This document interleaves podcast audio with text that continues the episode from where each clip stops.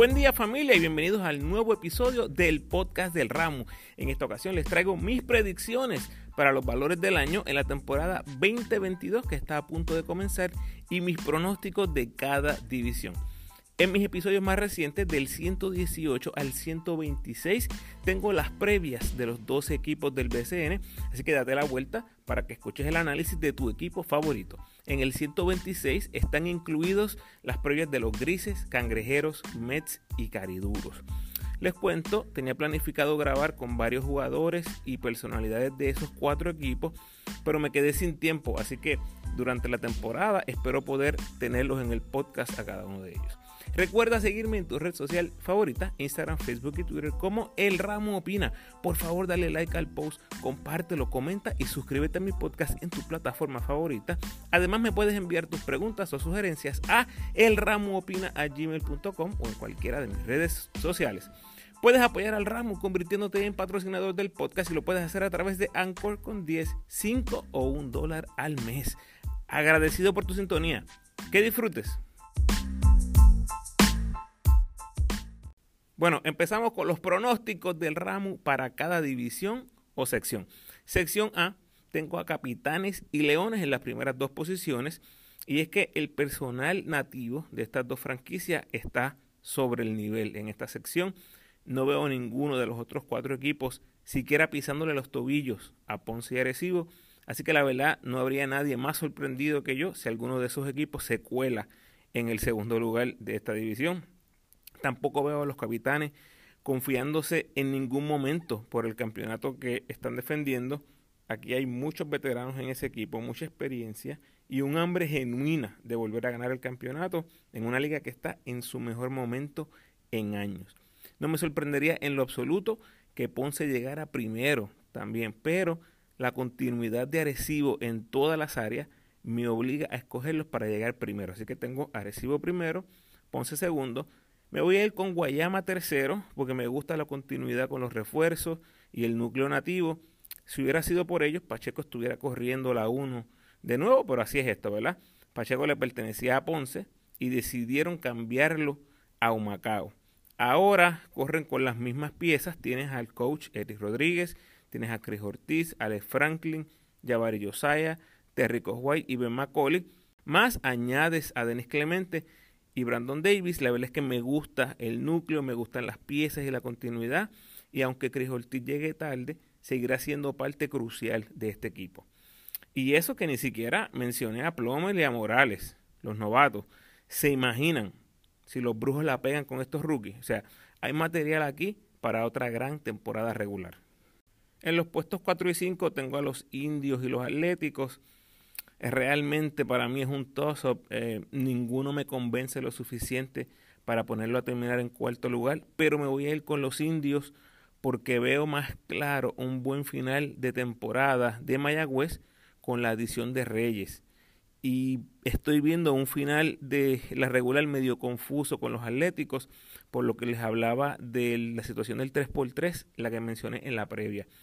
Hay posibilidad de perder múltiples jugadores de la rotación regular de Casiano justo en el momento más crucial del season.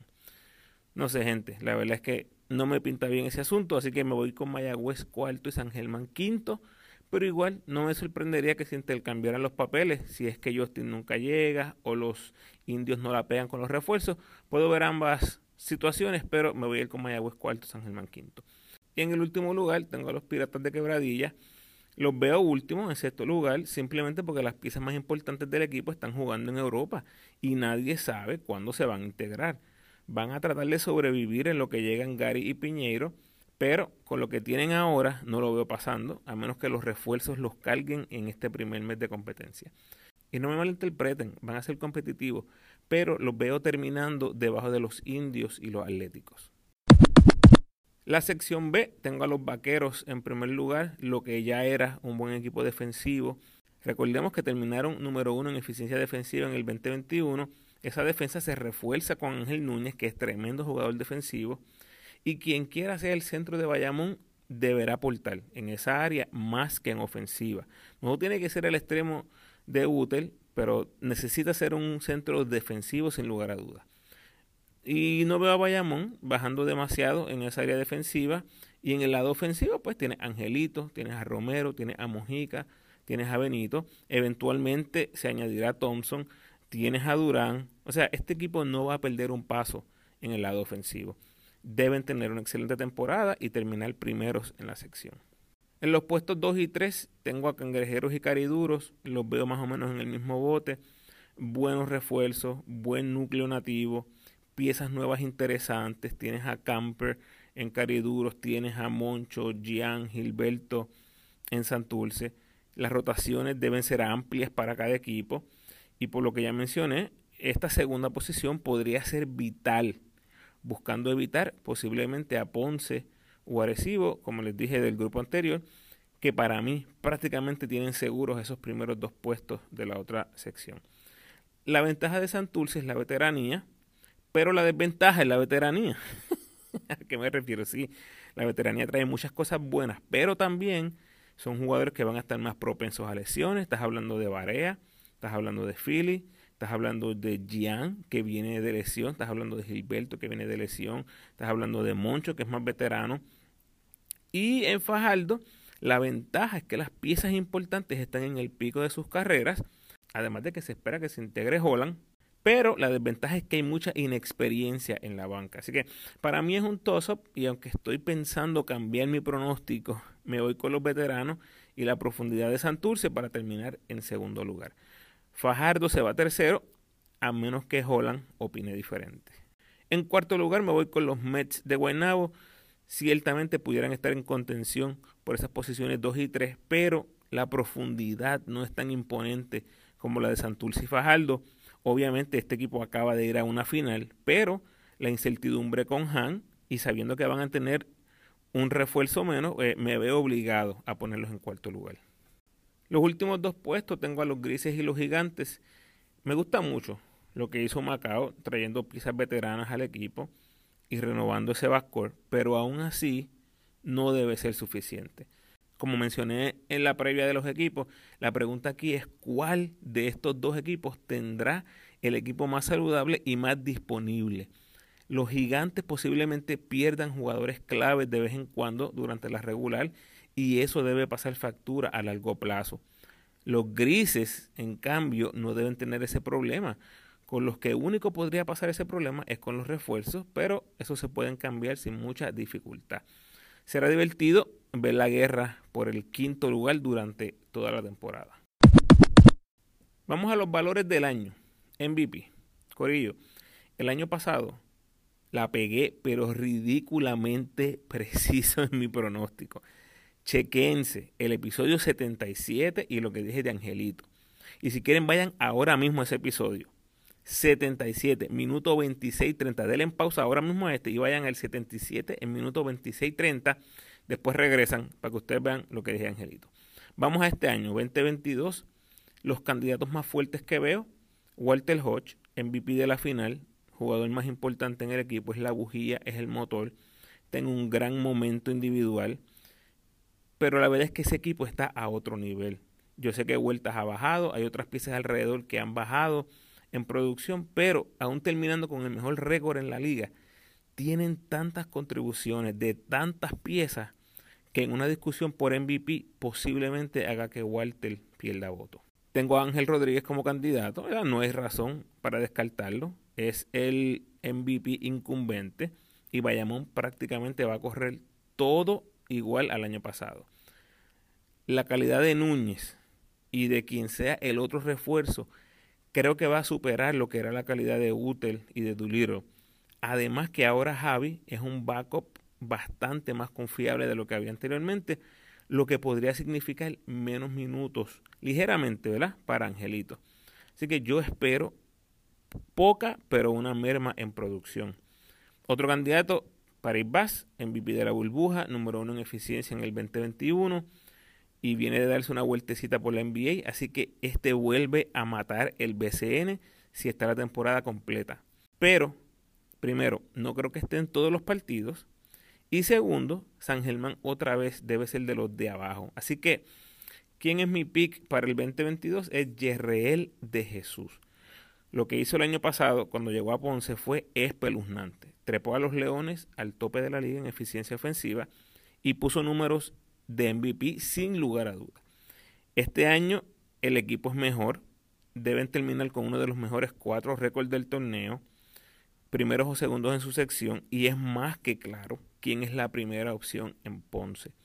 A eso le añadimos que al final del 2021 tuvo sus mejores números en asistencias en su carrera, estableciendo career high tres veces diferentes durante las últimas semanas. O sea, algo hizo Carlos Rivera que dejó plasmado parte de su IQ en Yerreel. Y me parece que este año veremos la mejor versión en la carrera de Yerreel. Así que él es mi candidato a MVP. Dirigente del año, me voy con Pachi Cruz. Obviamente tiene un trabuco, pero la verdad es que hay muchos equipos montados este season. Así que la única forma que le pueden tumbar el premio es si aparece un equipo como Guayama el año pasado, que salga de la nada y se mete en el top de alguna sección.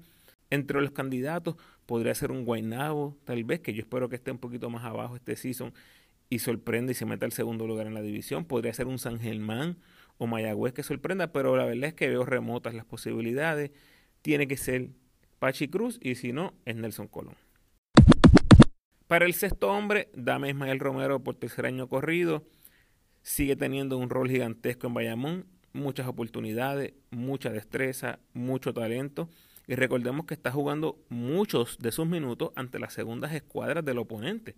También mencioné como candidato en la previa de los indios a Jared Ruiz si lo dejan saliendo del banco todo el año. Y otro que me gusta mucho es Manny Camper. Está en una situación ideal para jugar muchos minutos en la 3 y la 4 en Fajardo. Estamos hablando de un rookie que si gana este hombre, obviamente sería el novato del año también, pero depende de los minutos que vaya a ver. Y hablando de Rookie of the Year, el pick más fácil me parece que es Tremont Waters y el segundo sería George Condit, basándome solamente en oportunidad de tiempo de juego.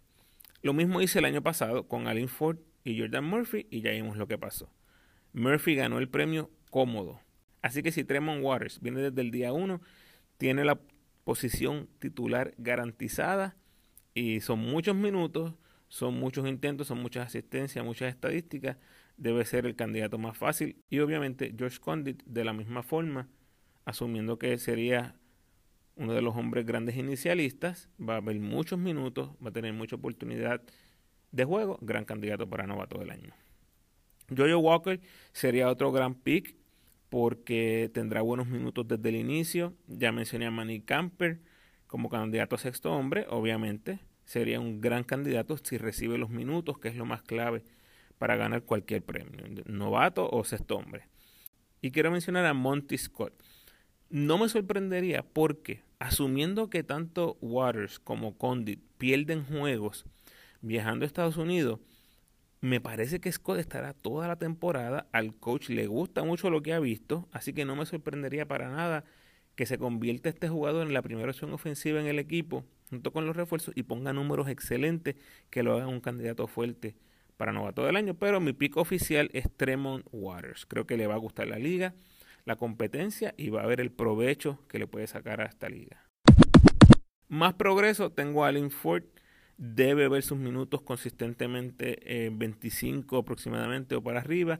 Ya viene de jugar en la NBA, así que mis expectativas y las de mucha gente con este jugador son enormes. Incluso anticipo una invitación al equipo nacional. Melsan Basabe es mi otro candidato, sería mi primer candidato porque el alza en minutos de juego será enorme y eso es lo que necesitas. Pero como he dicho anteriormente en mis plataformas, los votantes para este premio se enfocan en los novatos de la temporada pasada y hacen una comparación one on one entre temporadas y ya. Para mí, de la manera que lo ve el Ramos, todos los jugadores son candidatos, así estés en la temporada 20 de tu carrera se llama progreso del año. Es quien muestra el mayor progreso de un año al otro, no el mejor novato que presente una mejor segunda campaña. Así que para que estemos claros, mi pick sería Basabe, pero como sé que no lo van a considerar, me voy con Allen Ford. Muy bien, en los equipos entonces, como ya mencioné, los cuatro eliminados serán gigantes y grises en una división.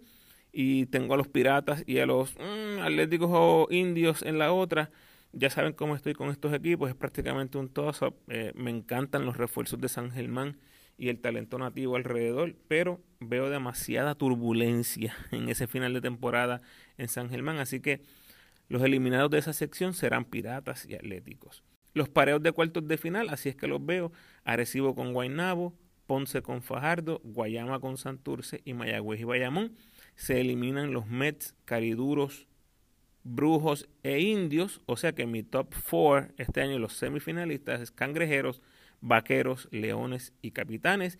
En la final veo a Bayamón y Arecibo, nos deben la final del 2021, así que están en deuda con todo Puerto Rico. Hasta que nos trajo el barco. Gracias por sintonizar, Corillo. Por favor, comparte este episodio con todos los fanáticos del BCN que conozcas.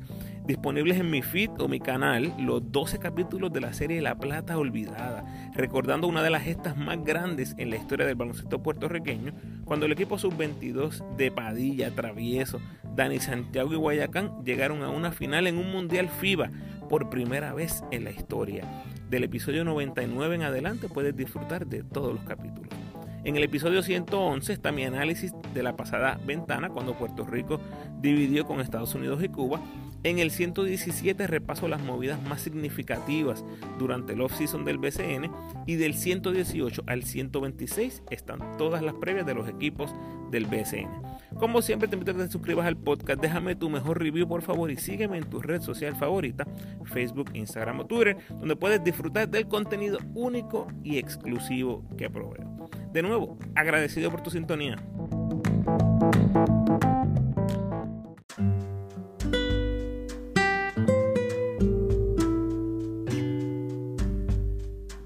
El pensamiento de hoy, un poquito más largo de lo acostumbrado. Cuando un pájaro está vivo, se come a las hormigas. Cuando el pájaro está muerto, las hormigas se lo comen a él. El tiempo y las circunstancias pueden cambiar en cualquier momento. No subestimes ni lastimes a nadie en esta vida. Puede que hoy seas poderoso, pero recuerda que el tiempo es más poderoso que tú. Bendiciones.